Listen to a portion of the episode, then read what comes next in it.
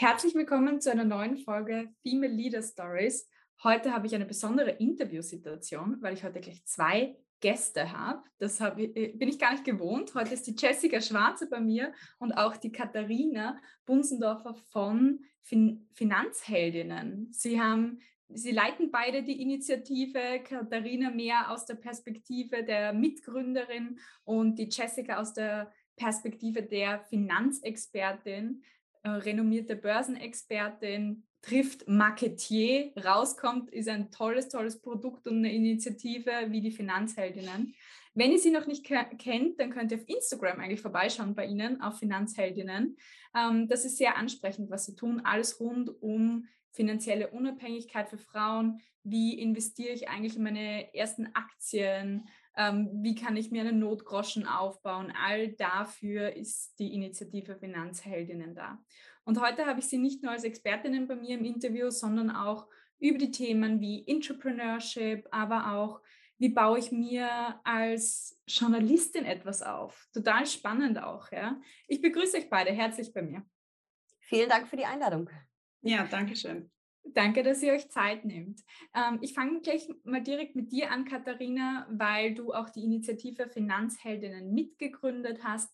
Kannst du uns vielleicht mal mitnehmen, was verstehst du unter, unter der Initiative? Wie breit ist es aufgestellt? Wer arbeitet da drinnen? Was ist die Finanzheldinnen-Initiative? Genau. Also mit der Initiative Finanzhelden wollen wir Frauen für das Thema Finanzen begeistern. Und wir, das sind eben Frauen aus dem Commerzbankkonzern gewesen zu Beginn. Wir haben uns zusammengeschlossen und haben halt selber durch eigene Erfahrung gemerkt, hey, an der Börse zu investieren, das ist alles gar nicht so schwer. Und mhm. gerade wir Frauen, wir müssen etwas tun. Wir müssen dafür eben Sorge tragen, dass wir später auch ja, die Altersvorsorge auch wirklich eben gefüllt haben, unser finanzielles Polster. Und dann haben wir uns zusammengeschlossen mit ein paar Kolleginnen und Kollegen, haben die Initiative ins Leben gerufen mit einer Webseite, wo ein Online-Magazin drin ist, wofür Jessica eben auch in ihrer Rolle als Journalistin, also Jessica ist nicht Teil sozusagen, Jessica arbeitet nicht im Konzern, sie ist selbstständige Journalistin, da erzählt sie gleich ganz viel auch noch sicherlich dazu. Ähm, genau, wir haben die Webseite aufgebaut, wir haben Events ähm, auf die Beine gestellt, einen Podcast gehostet, unseren Instagram-Kanal und vor allen Dingen später auch das Buch, äh, und das wiederum gemeinsam haben Jessica mhm. und ich geschrieben, ähm, ins Leben gerufen, um halt auch auf den verschiedenen Kanälen Frauen dort abzuholen, wo sie stehen und eben entsprechend für das Thema Finanzen im ersten Schritt zu begeistern. Und dann ganz, ganz wichtig, dass sie sich Wissen aneignen. Mhm. Und da versuchen wir wirklich mit den verschiedensten Formaten zu helfen, weil wir glauben, Wissen ist der erste Schritt, mhm. um auch eigene Entscheidungen treffen zu können und ähm, das versuchen wir im Rahmen dieser Initiative zu erreichen. Am Anfang habe ich das noch neben meinem normalen Kommunikationsjob gemacht, seit 2000, also am Anfang, das ist, wir haben 2018 mit der Initiative gestartet und seit 2019 mache ich das Ganze in Vollzeit dann auch. Das sind in vier Jahren ist da ist eigentlich einiges passiert, kann man sagen. Also wenn du sagst 2018 erst gestartet mit der Initiative und jetzt habt ihr, ich habe mal kurz auf Instagram vorher geschaut, ich glaube, 180.000 Follower auch auf eurer Seite oder Pi mal Daumen, ja. Äh, da sind noch ein paar dazugemult, äh, 100, das ja. sind knapp 130.000. Ja. Äh, sind wir super okay. happy. Beim Podcast ist, der wird aber auch sehr, sehr gut gehört, fleißig. Das Buch, ähm, was Jessica ja. rausgebracht haben, ist Manager Magazin. Bestseller lange Zeit gewesen cool. und auch immer noch gut gekauft. Wir warten gerade auf die fünfte Auflage. Mm. Also passiert Super. viel und hat sich. Die überarbeitete Auflage genau. sogar. Also es lohnt sich, äh, da nochmal Es lohnt sich jetzt in einem interessanten Börsenjahr 2022 sozusagen zuzuschlagen auch beim Buch. Okay. Ja, das sind im Zweifel gerade Einstiegskurse. Man weiß ja. es natürlich nicht. Wir haben alle keine ähm, Kristallkugel. Ja. Vielleicht geht es noch weiter runter. Vielleicht dreht das Ganze aber auch. Aber sich jetzt mit dem Thema auseinanderzusetzen, äh, ist sicher keine falsche Idee, weil es immer eine gute Idee ist, sich mit Finanzen auseinanderzusetzen es kommt, glaube ich, sonst immer, äh, Jessica, wenn man das, glaube ich, ähm, mit Anlegern oder solche, die sich dafür interessieren, austauscht, immer so, hätte ich vor fünf Jahren angefangen. Ja, aber du kannst auch jetzt anfangen, sozusagen. Dann brauchst du in fünf Jahren nicht wieder sagen. Ja, wobei jetzt ist es natürlich psychologisch nicht ganz so einfach. Ne? Ja. Aber auch das haben wir häufig in Beiträgen thematisiert. Ähm, dass man da langfristig denken muss, dass man nicht versuchen muss, irgendwie den besten mhm. Zeitpunkt zu erwischen. Das schafft man sowieso nicht, schaffen auch die Profis nicht, sondern dass man vielleicht mit einem ETF oder Fondssparplan anfängt, peu à peu investiert. Und damit kann man jetzt sensationell ähm, anfangen. Vielleicht wird es sogar noch ein bisschen günstiger, gibt noch ja. mehr Sonderangebote. Vielleicht sehen wir aber bald auch eine Bodenbildung und dann hat man richtig schön tief losgelegt. Also ja, und das ist im Prinzip auch so unsere Botschaft äh, bei den Finanzheldinnen, dann eben zu sagen, langfristig zu denken, breit gestreut anzulegen, jetzt nicht rumzuzocken auf den Turnaround und dann in zwei Monaten mhm. zu sagen, ja, yeah, ich habe 50 Prozent gemacht. Äh, das geht sowieso in die Hose, solche Strategien. Und ähm, ja, aber dass man sich einfach um sein Geld kümmert, so ein bisschen diese, ja, vom wirklich vom, vom Notgroschen, wie du es vorhin auch schon sagtest, äh, über Versicherungen, also Risiken abzusichern, bis eben dann zum Vermögensaufbau. Äh, und dann kommt man eben über den Vermögensaufbau auch irgendwann zu einer guten Altersvorsorge. Und da haben wir Frauen ja mhm. wirklich Nachholbedarf. Absolut, also Pension Pay Gap, ja, da kann man dann auch nochmal drüber sprechen. Ähm, ist schon ein super interessanter Einstieg. Ich beschäftige mich selber auch schon extrem lang mit dem Thema, habe die ersten Erfahrungen gemacht, als ich als Schülerin bei so Börsenexperimenten gibt es an den Schulen mitmachen durfte und dann haben wir uns gematcht in der Klasse, wer das beste Portfolio hat. Aber das ist halt wirklich Stockpicking gewesen. Mhm. Das mache ich heute nicht mehr, sondern ist wirklich eine Cost-Average-Strategie in Fonds, in ETFs, in verschiedensten ähm, ja, Bereichen. Aber super wichtig und find es, ich finde es spätestens ab dem ersten Gehalt extrem wichtig, sich was auf die Seite zu legen auch und da anzufangen zu investieren. Also umso besser, dass wir uns heute unterhalten hier, weil ganz viele meiner Hörerinnen eben jung Absolventinnen sind oder Berufseinsteigerinnen oder gerade auf das Thema Familienplanung, Investitionsplanung auch dazugehen. Ja. Katharina, du hast jetzt schon ein, ein, paar spannende Punkte auch gesagt, wie du das damals so gefühlt hattest, bevor du die Initiative mitgegründet hast dass du gesagt hast, okay, du hast dich mit ein paar Kolleginnen zusammengeschlossen. Und ich könnte mir vorstellen, dass das ein interessanter Moment auch war, wo ihr das vielleicht einmal gepitcht habt intern oder gesagt habt, okay, wir würden da jetzt gerne mal was machen, weil wir finden das interessant. Wie war das? Ähm, super spannend, weil es von Anfang an Unterstützung auch gab von eben ganz oben. Und das ist auch entsprechend wichtig, dass man Menschen hat, die das Thema mit, mitziehen und auch eben was bewegen wollen. Und ähm, jetzt ist die Konstellation so ein bisschen komplizierter. Es ist ursprünglich eben in der Comdirect AG gewesen. Die ist mittlerweile integriert in die Commerzbank ähm, AG. Aber wir hatten da wirklich einen sehr offenen Vorstand, der eben in der Comdirect gesagt hat, hey, lasst uns da mal was ausprobieren und das Thema auch vor allen Dingen mitgepusht hat und ähm, auch weiterhin immer unterstützt hat. Und das ist, glaube ich, schon ein Schlüssel mit gewesen. Natürlich ist es nicht so gewesen, dass man gesagt hat, so, man hat uns irgendwie, wie sich das manche dann vorstellen, im großen Unternehmen, man hat da so ein Batzen Geld hingeworfen bekommen, gesagt, macht mal, was ihr wollt, sondern äh, wir sind dann mit einem kleinen Budgettopf losgezogen und haben auch mal versucht, was man selber bewegen kann. Und da muss man auch so ein bisschen kreativ werden. Wie kann ich denn jetzt was umsetzen? Wie bekomme ich denn jetzt ein schönes Event hin? Also ähm, ich glaube, Jessica, vielleicht kannst du dich noch an unsere ersten Events erinnern. Ich habe auf jeden Fall zu meiner Ausstattung gehörte immer äh, Luftballons und so eine automatische Luftballonpumpe, weil damit kann man ganz tolle Gelanden machen und Hintergrunddeko und ähm, dann noch irgendwie zwei verschiedene Leuchtstrahler auf dem Boden hingestellt. Zack, hatte man irgendwie super günstig schon mal eine tolle Atmosphäre im Raum. Und ich sage mal, die Inhalte zählen auch, aber es ist ja. schon irgendwie nett, wenn es gut aussieht. Und ähm, so haben wir dann irgendwie mit den äh, Events losgelegt und äh, das dann auch einfach mal gemacht. Das ist natürlich dann eben auch wichtig. Und vor allen Dingen mhm. auch mit tollen Partnern. Ich erinnere mich, an der Börse Stuttgart hatten wir einen ganz tollen Abend, der ist ja auch live gestreamt worden damals. Mhm. Und das ist schon, ähm, schon klar. Bei Kienbaum in Düsseldorf waren wir, glaube ich, auch, ne? richtig? Mhm. Ja. Also so Partner sich dann zu suchen, die das auch mit unterstützen. Ne? Aber ich glaube, das ist schon, äh, ich bin da ja bei diesen Prozessen nicht involviert gewesen, aber ich kann mir schon vorstellen, dass das gerade mit einer neuen Initiative und dann auch Finanzen für Frauen, oh je, ja. gar nicht so einfach ist, ne? da die Türen ja. aufzukriegen. Also bei genau, Börse also Stuttgart schon, weil wir da mit der Conny Frei, die wir beide gut kennen, äh, eine Frau haben, die eben auch selber für das Thema brennt. Aber mhm. ansonsten, mhm. Ja, also wir haben uns wirklich, gut, dass Jessica, dass du das immer sagst, wir haben uns immer Partnerunternehmen dann auch gesucht, wo wir Events dann auch teilweise veranstaltet haben. Und äh, manchmal haben die dann auch selber gesagt, hey, wir ähm, bringen da noch mal ein bisschen mehr ein. Ähm, ja. Aber so hatte man dann schon auf jeden Fall mal eine Räumlichkeit und dann konnte man sich immer darüber unterhalten, wie, wie bindet man dann die Partner eben mit ein, so dass das eigene Programm dann im Vordergrund steht, aber eben der Partner auch was davon hat. Also Telefonica hat es zweimal auch ähm, super cool ausgerichtet in Berlin und München, Oliver Wyman. Also und auch das eben gucken, wer kann mir helfen aus meinem Netzwerk, ähm, mhm. auf welches Netzwerk greife ich mhm. zu und wie kommt man da gemeinsam zu einem Ziel, also wo möchte man dahin. Das haben wir halt eben auch gut versucht zu nutzen. Was ich da so merke, wenn ihr auch ähm, miteinander so sprecht oder das erzählt, so die Anfänge. Es ist ja Entrepreneurship vom Feinsten, aber Intrapreneurship in, in, in dem Sinn auch, dass man aus einem Unternehmen heraus eine Initiative startet und das ist so unternehmerisch. Und was mir so wichtig ist, nochmal darüber zu bringen, ist, das ist auch in jedem Unternehmen möglich, auch zumindest mal anzustoßen, eigene Gedanken, eigene Projekte einzubringen weil ich glaube, Katharina, so wichtig wahrnehmen, du hast einen super tollen Job dir selber kreiert auch dadurch und ich finde, das ist total die coole Karriereoption, was man so schnell vergisst, wenn man irgendwie in einem großen Corporate ist und so in der in der Welt da drinnen eigentlich ist und sich dann überlegt, na, ich will mein eigenes Ding machen, da muss ich gründen, da muss ich rausgehen. Es könnte aber auch mit, mit, mit dem Unternehmen funktionieren und das finde ich ein total schönes Beispiel dafür. Definitiv. Also unser Beispiel oder mein Beispiel zeigt es ja. Ich habe mir den Job so kreiert, wie ich sage, wie er äh, mir Spaß macht. Natürlich machen nicht alle Aufgaben Spaß, aber es ist schon so, man kann so ein bisschen gucken, wie geht's.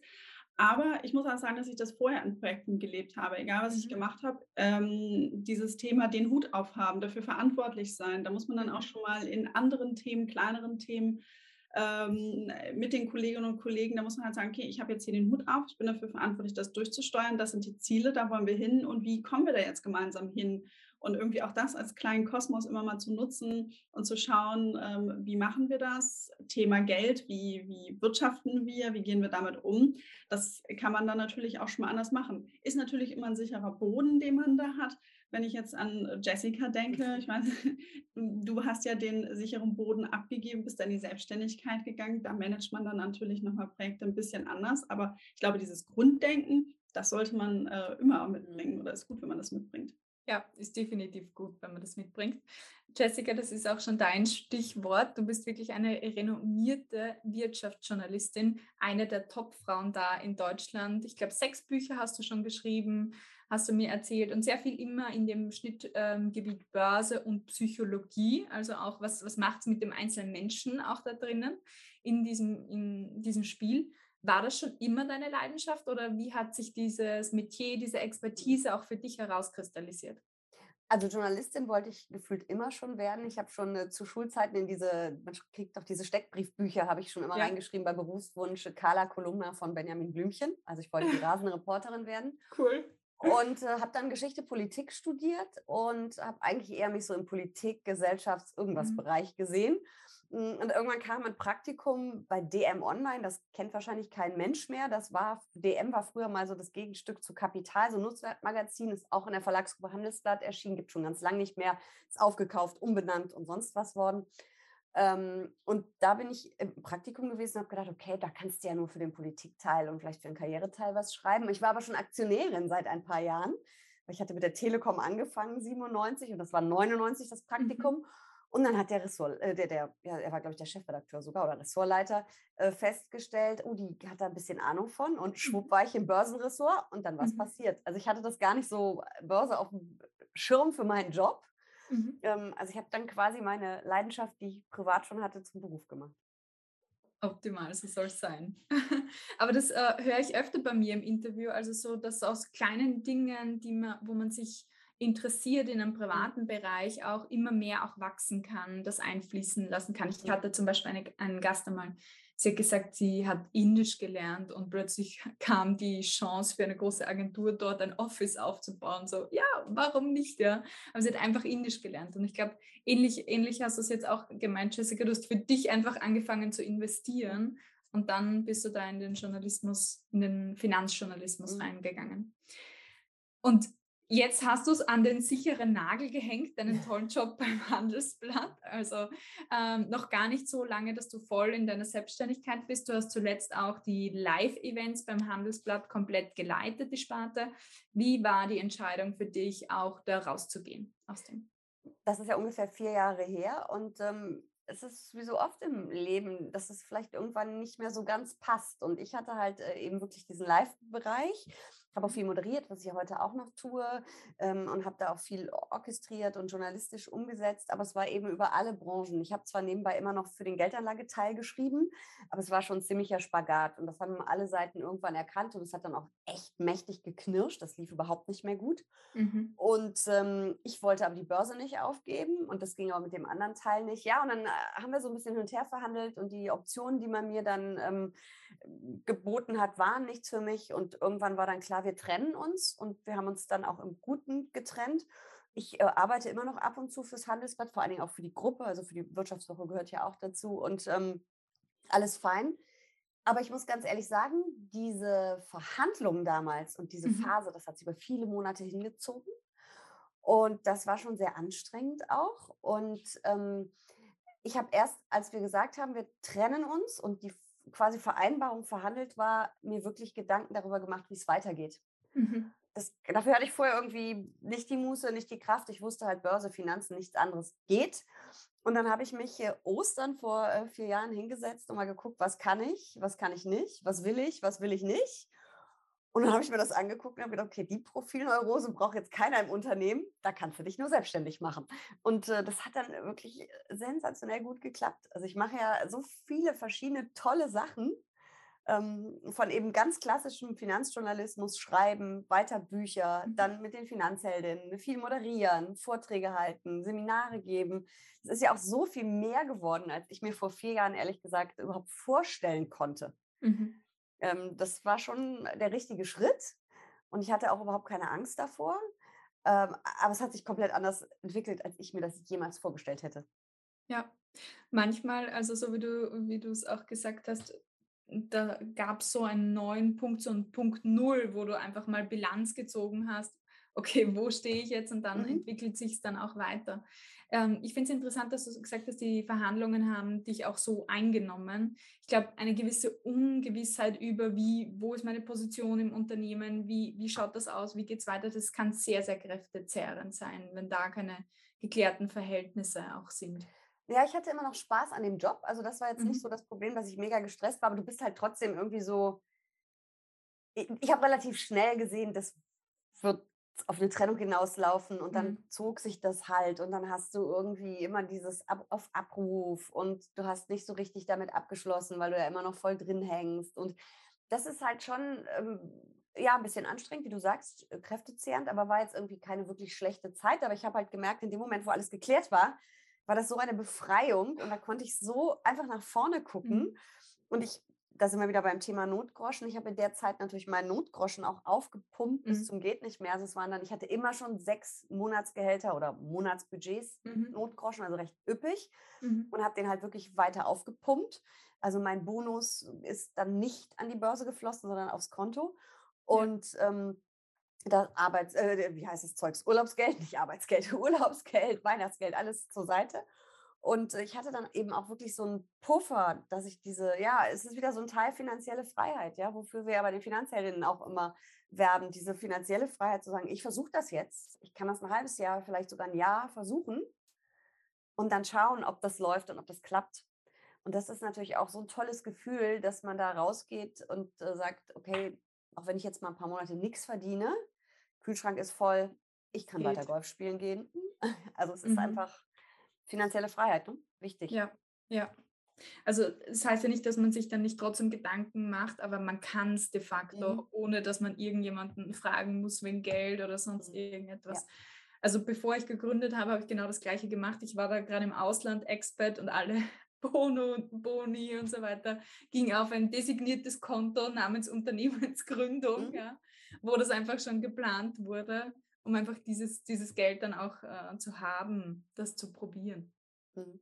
Aber das Heute ist das, was Katharina vorhin sagte mit dem Luxus, ja. wenn du es natürlich im Unternehmen tust, quasi zu gründen, hast du natürlich dieses, in Anführungsstrichen, Problem, dieses Thema eher nicht. Aber du hast natürlich trotzdem das Thema Budgets und äh, ja. irgendwie ne, musst du es ja am Laufen halten, das Ganze. Klar, und auch diesen Puffer, den ihr angesprochen habt, ihr habt es jetzt beide zur, zur Unternehmensgründung genannt. Mhm. Und ähm, man, ich sage immer, so ein finanzieller Puffer, der gibt einem ja die Freiheit, Freiheit zu gehen. Und das nicht nur mhm. aus einem Job, der mir nicht mehr gefällt, das kann auch mal aus der Beziehung sein, die mir nicht mehr gefällt oder ein Umfeld, aus dem ich raus möchte. Also das kann ja auch mal verschiedenste Gründe haben, nochmal eine andere Motivation. Und ähm, ich finde, sowas kann dann auch stark machen, gerade wenn es dann eben um private Themen geht, wo man sagt, ich fühle mich jetzt hier nicht mehr richtig aufgehoben, ähm, um sich eben auch solche Freiheiten zu leisten oder auch vielleicht sagen, ich bin nicht darauf angewiesen, in der Partnerschaft direkt mir die Wohnung zu teilen. Ich fühle mich vielleicht wohl in der Partnerschaft, aber ich muss jetzt nicht unbedingt direkt zusammenwohnen. Ähm, auch solche Dinge äh, kann man damit dann ja auch nochmal mit abbilden. Ja, absolut. Also das gibt so viel Freiheit, in keinem Umstand bleiben zu müssen, der mhm. sich nicht mehr gut anfühlt. Ja. Und da sind wir jetzt eh äh, beim guten Punkt finanzielle Freiheit grundsätzlich. Ähm, welche Bausteine gibt es da, die man unbedingt am Schirm haben sollte? Fachliche Frage sozusagen an euch beide. Ja? Wie fange ich an mit dem Thema, wenn ich eigentlich vielleicht noch gar nichts weiß drüber? Was Katharina macht den Anfang, ich mache die Börse. so, so, so machen wir das, genau. Also mal einmal den Schnelldurchlauf sozusagen, was wir in vielen Formaten. Also ganz wichtig, am Anfang steht das Thema Haushaltsbuch. Ähm, klingt super langweilig, wahnsinnig wichtig und ich liebe es wirklich mal einmal Buch führen und es ist egal, ob man das jetzt händisch in der Excel per App oder so machen, ist irgendwie die Devise. Drei bis sechs Monate wirklich mal aufschreiben, was geht wohin raus. Parallel Schritt zwei, Kassensturz. Gucken, wo habe ich überall Geld, welche Konten, Depots, aber auch welche Verträge. Da dann natürlich auch mal schauen, kann ich was zusammenfassen, kann ich einen Vertrag irgendwie vielleicht auch erneuern, also auch da schon mal irgendwie dann einsparen. Und äh, dann geht es weiter so mit so Schritten, dass man sagt, was für ein Risikotyp bin ich eigentlich? Da kann man unterschiedliche Sachen sich mal anschauen, aber wirklich so für das Verständnis mal zu entwickeln, womit kann ich eigentlich schlafen? Also ähm, Jessica hat eine viel höhere Aktienquote im Depot. Das wäre mir jetzt alles ein bisschen zu unruhig. Da würde ich eine Nacht in der Woche sicherlich nicht gut schlafen, aber äh, sie fühlt sich halt damit eben wohl. Äh, dann, Im Moment. Im Moment war es so. ja, aber auch das gehört dann ja irgendwann dazu. Äh, also ehrlich gesagt, ich bin mittlerweile total entspannt, weil es ist langfristig. Ich weiß genau, das ist mein langfristiges Ziel. Und das ist dann auch genau der nächste Schritt, dass man sich sagt, was für Ziele habe ich eigentlich? Wofür möchte ich sparen? Ist es eben die Unternehmensgründung, die ich innerhalb der nächsten vielleicht fünf Jahre vorhabe? Das ist auch Geld, was ich unbedingt brauche. Jessica hat eben auch gesagt, das hat sie auf ihr Konto gelegt, nicht ja. ins Depot. Sind es mittelfristige Ziele wie vielleicht eine Immobilie oder eben auch langfristige Ziele wie dann eben ein Finanzpolster fürs Alter? So, und daran kann ich dann auch schon mal ein bisschen gucken. Ähm, kurzfristige Ziele, das gehört eher aufs Konto, weil wenn jetzt eine schlechte Zeit ist wie aktuell, Kurse sind unten, ich will gerade gründen, wäre jetzt schwierig irgendwie, wenn mein finanzieller Puffer dann irgendwie gerade nicht so verfügbar ist. Mhm. Genau, also Mitgeht, das, ja. genau, diesen Prozess dann wirklich erstmal durchlaufen, sich dann für eben Werte entscheiden im Depot und auch für einen Anbieter und dann äh, sozusagen geht es mit den nächsten Schritten dann auch ähm, weiter, Jessica, ne? Ja, also meine Empfehlung ist dann auch immer klar, man muss sich eine Strategie überlegen, ähm, schauen eben, wie du gerade sagst, was bin ich für ein Risikotyp. Also ich habe 80 Prozent Aktien, 20 Prozent Anleihen, damit können die wenigsten schlafen. Ich kann damit übrigens immer noch schlafen, aber ich möchte nicht ins Depot gucken, ehrlich gesagt. Aber ja. ich werde demnächst nachkaufen, äh, weil so mutig bin ich und so langfristig unterwegs. Ja, aber was mir immer ganz wichtig ist, ähm, auch wenn man ganz konservativ ist und eigentlich nur so eine ganz fleißige Sparerin ist und es möchte überhaupt kein Risiko eingehen und es darf bitte alles nicht schwanken, bitte, bitte nicht auf Aktien verzichten, weil es ist einfach die erfolgreichste Anlageklasse überhaupt, langfristig wohlgemerkt. Und daran ändern auch so turbulente Zeiten wie jetzt, egal ob es nur eine ähm, Korrektur ist oder ob es ein Crash ist, es ändert nichts daran. Auf Sicht von 10, 15, 20 Jahren schlagen Aktien wirklich jede andere Anlageklasse. Und deswegen sollte immer ein kleiner Teil mindestens ähm, in Aktien fließen. Ich empfehle in meinen Büchern äh, 30 Prozent. Da kriegen Sparer immer einen Schreck, wenn ich das sage. Ähm, aber es hilft ja nichts. Wir hatten ja bis vor kurzem gar keine Zinsen. Jetzt wendet sich das Blatt ein bisschen. Vielleicht kann man jetzt auch demnächst mal wieder sagen 25 oder 20 Prozent Aktien. Aber das sollte nicht fehlen. Und da sind eben die vorhin schon genannten Fonds und ETFs super und vor allen Dingen als Sparpläne mit ganz kleinen Raten einfach anfangen, 20, 50, vielleicht auch 100 Euro im Monat. Ich empfehle da immer die ähm, Statistik vom BVI, das ist der Fondsverband. Ähm, und da sieht man, wenn man äh, puh, zehn Jahre lang 100 Euro, jetzt komme ich wieder mit Zahlen, 100 Euro eingezahlt hat, das sind 12.000 Euro, die man eingezahlt hätte, ist man im Durchschnitt bei einem Fonds Deutschland ungefähr bei 18.000 Euro am Ende. Also eine schöne Rendite, die da dazugekommen ist. Es lohnt sich also, da einfach mal zu starten. Vermögenswirksame Leistungen vom Arbeitgeber ist ja ein Geschenk, was viele gar nicht abrufen, können auch an die Börse fließen. Ähm, Finde ich wichtig, dass man sich einfach mal traut und irgendwie anfängt mit dieser Anlageklasse, weil ähm, auch wenn die Zinsen jetzt steigen und äh, ja, aber wir werden ja trotzdem keine richtig fetten Sparzinsen mehr erleben in den nächsten Jahren. Das glaube ich einfach nicht und deswegen sind Aktien weiterhin ganz, ganz wichtig und man sollte nicht drauf ähm, eben verzichten und kleiner Werbeblock dazu gibt es jede Menge Infos bei den Finanzheldinnen, Instagram oder eben auf der ähm, Webseite im Magazin und natürlich im Buch.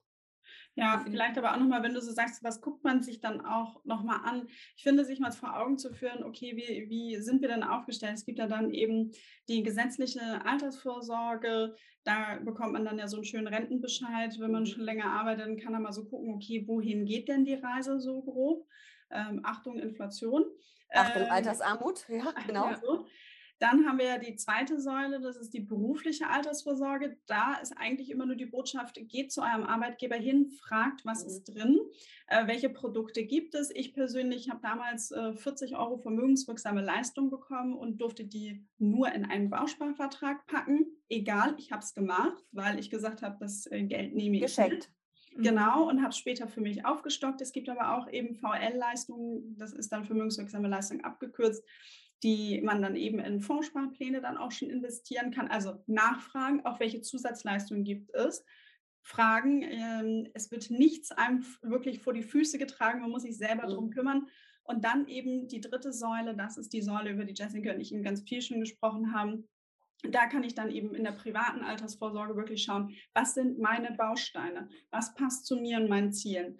Ist es die Immobilie, wo ich sage, okay, Eigennutzung ist ein bisschen diskutiert, ähm, vermiete ich Immobilien, investiere ich vielleicht in Kunst, weil ich mich wahnsinnig gut auskenne, ähm, aber eben ganz wichtig, dieses Thema Wertpapiere sollte da schon ein Baustein sein. Und wenn man sich das mal so ein bisschen vor Augen führt, dann noch so das magische Dreieck der Geldanlage daneben legt. Das finde ich eigentlich auch immer noch mal ganz gut. Mhm. Vielleicht kannst du das noch mal kurz ähm, erklären, Jessica, warum das eigentlich auch gut ist, dass man die Sachen noch mal auf die Schenkel verteilt, die Anlagen. Ja, man, es sind eben einfach äh, drei Ecken bei dem äh, Dreieck. Und man hat einmal die Liquidität, ähm, man hat äh, die Rendite und die Sicherheit. Und es gibt halt keine Geldanlage, die alle drei Themen ab deckt. Also man hat zum Beispiel eine Immobilie, die ist relativ sicher, hat eine halbwegs gute Rendite je nach Lage, ähm, aber sie ist natürlich überhaupt nicht verfügbar. Also eine Immobilie zu verkaufen oder zu kaufen, wer das schon mal versucht hat, dann gehen ja Monate äh, mhm. ins Land. Also das ist äh, nun absolut nicht liquide. Ähm, Aktien zum Beispiel ähm, sind ein bisschen riskanter. Ich finde sie gar nicht so riskant, wenn man einen langen Anlagehorizont hat, aber kurzfristig sind sie das. Wir erleben es gerade. Sie sind aber, äh, bieten aber die Chance auf eine hohe Rendite auch wenn es gerade nicht so gut läuft, und sind jederzeit verfügbar. Ich kann sie jederzeit verkaufen. Und so kann man jede Geldanlage irgendwo ähm, einordnen. Das Tagesgeld, Sparbuch ähm, ist auch jederzeit verfügbar. Rendite ist null, ähm, aber die Sicherheit ist halt relativ groß, wenn man nicht mehr als 100.000 Euro bei der Bank hat und die nicht pleite geht. So, also das ist so dieses Einordnen und da muss man halt gucken, ähm, was hat man wo, was ist man bereit an Risiko einzugehen, wie viel Sicherheit braucht man und es ist ja nicht das eine tun und das andere lassen müssen. Ja, man kann das ja alles wunderbar kombinieren. Ein Teil des Geldes kommt halt in, den Aktienmarkt, weil eben Blick auf die langfristig super gute Rendite. Ein anderer Teil ähm, wird halt Notgroschen auf Tagesgeldkonten geparkt, weil jederzeit verfügbar und schwankt nicht. Und eine Immobilie mag Teil der persönlichen Altersvorsorge sein oder nicht. Also man muss sich das einfach anschauen und sich wirklich so die Charakteristika, das konnte ich noch nie sagen, der einzelnen Anlageklassen anschauen und sich darüber bewusst sein, was man da tut oder eben nicht tut. Und dann mit dem ersten Schritt anfangen. Also wir Frauen, wir neigen ja immer zum Perfektionismus und wollen dann mhm. genau das, was auch Jessica jetzt nochmal dargestellt hat, alles abdecken und sagen, okay, das, was ich jetzt habe, möchte ich jetzt auf alle drei Schenke verteilen, sofort, mhm. damit es auch gleich 100% perfekt ist und wirklich äh, wasserdicht anfangen mit dem ersten Schritt und dann weitere Schritte machen und das dann ausbauen. Mm, einfach immer dranbleiben, auch beim Thema und sozusagen mal das erste Ziel abhaken, dann das nächste. Mhm. Also es ist ja wie in der Karriere auch, es ist ein Marathon, kein Sprint. Also Finanzen aufzubauen ist ein, ist ein Progress und nicht etwas, ja, was man einfach so macht. Also ich kann von, von meiner ähm, Erfahrung erzählen, ich mache schon ewig lang ein, ein Haushaltsbuch, so wie du es gemeint hast, Katharina. Ich mache das mit einer App, die heißt Daily Budget. Also wo ich wirklich auch schaue, was sind die monatlichen Kosten, was, äh, was habe ich für Kosten, trage das immer ein. Und dann hast du immer ein Tagesbudget, was total nett ist für Kostenkontrolle. Also um zu schauen, okay, wie viel kann ich denn überhaupt jeden Tag ausgeben an dem, was ich einnehme und monatlich sowieso schon an Fixkosten habe. Das heißt, das wird direkt didaktet in, äh, in der Psychologie dann auch und dann kann ich nochmal so weit ausgeben und da sind zum Beispiel alle Investments auch bei mir drin. Die kommen direkt weg von meinem Daily Budget sozusagen. Das ist auch total wichtig. Also das mache ich auch seit Jahren so, sofort das Geld Anfang des Monats habe ja. ich schon als Angestellte gemacht, weg. Weg. Mhm. Merkt man es nämlich gar nicht und ist nicht sozusagen geneigt, es nachher auszugeben oder das Gefühl zu haben, oh, ich habe so viel Geld am Konto. Mhm. Weil dann steigt auch der Lebensstil. Und ich glaube, das ist auch eines der, der wichtigsten Messages. Konsum, mh, mm, ja, kann man sich gönnen und bewusster Konsum ist super. Und gleichzeitig, wenn man jetzt mehr Gehalt verdient, das ist ja auch mein Ziel natürlich für meine Klientinnen, geht in die Gehaltsverhandlung, verdient mehr, aber haut das nicht alles raus, sondern denkt langfristig damit. Und da ist zum Beispiel Finanzaufbau, Vermögensaufbau ein ganz wichtiger Bestandteil dann, dass man sagt, okay, von jedem Gehaltssprung nimmst du dann nicht mehr 10 Prozent weg, sondern vielleicht 20, 30 Prozent und gehst damit äh, rein in die, in die Finanzaufbau. Ich habe es genau so gemacht und ich habe bei jeder Gehaltserhöhung einmal die Abrechnung abgewartet, wie viel es denn mehr netto gibt. Und die Hälfte davon sogar, mhm. also 50 Prozent, mhm. sind dann sofort in einen neuen ETF-Sparplan oder in einen alten, den ich aufgestockt habe, gewandert, damit ich mich eben auch genau gar nicht erst dran gewöhne. Genau. Ähm, du hast trotzdem ein Mehr an Konsum oder mehr an finanziellen Mitteln, ja. über das du dich freuen kannst, aber du hast eben auch äh, mehr, was du anlegst, ja. Absolut, sehr cool. Sharing is caring. Kennst du jemanden, der diese Karrierestory unbedingt hören muss? Dann teile jetzt gleich den Female Leader Stories Podcast mit ihr oder ihm.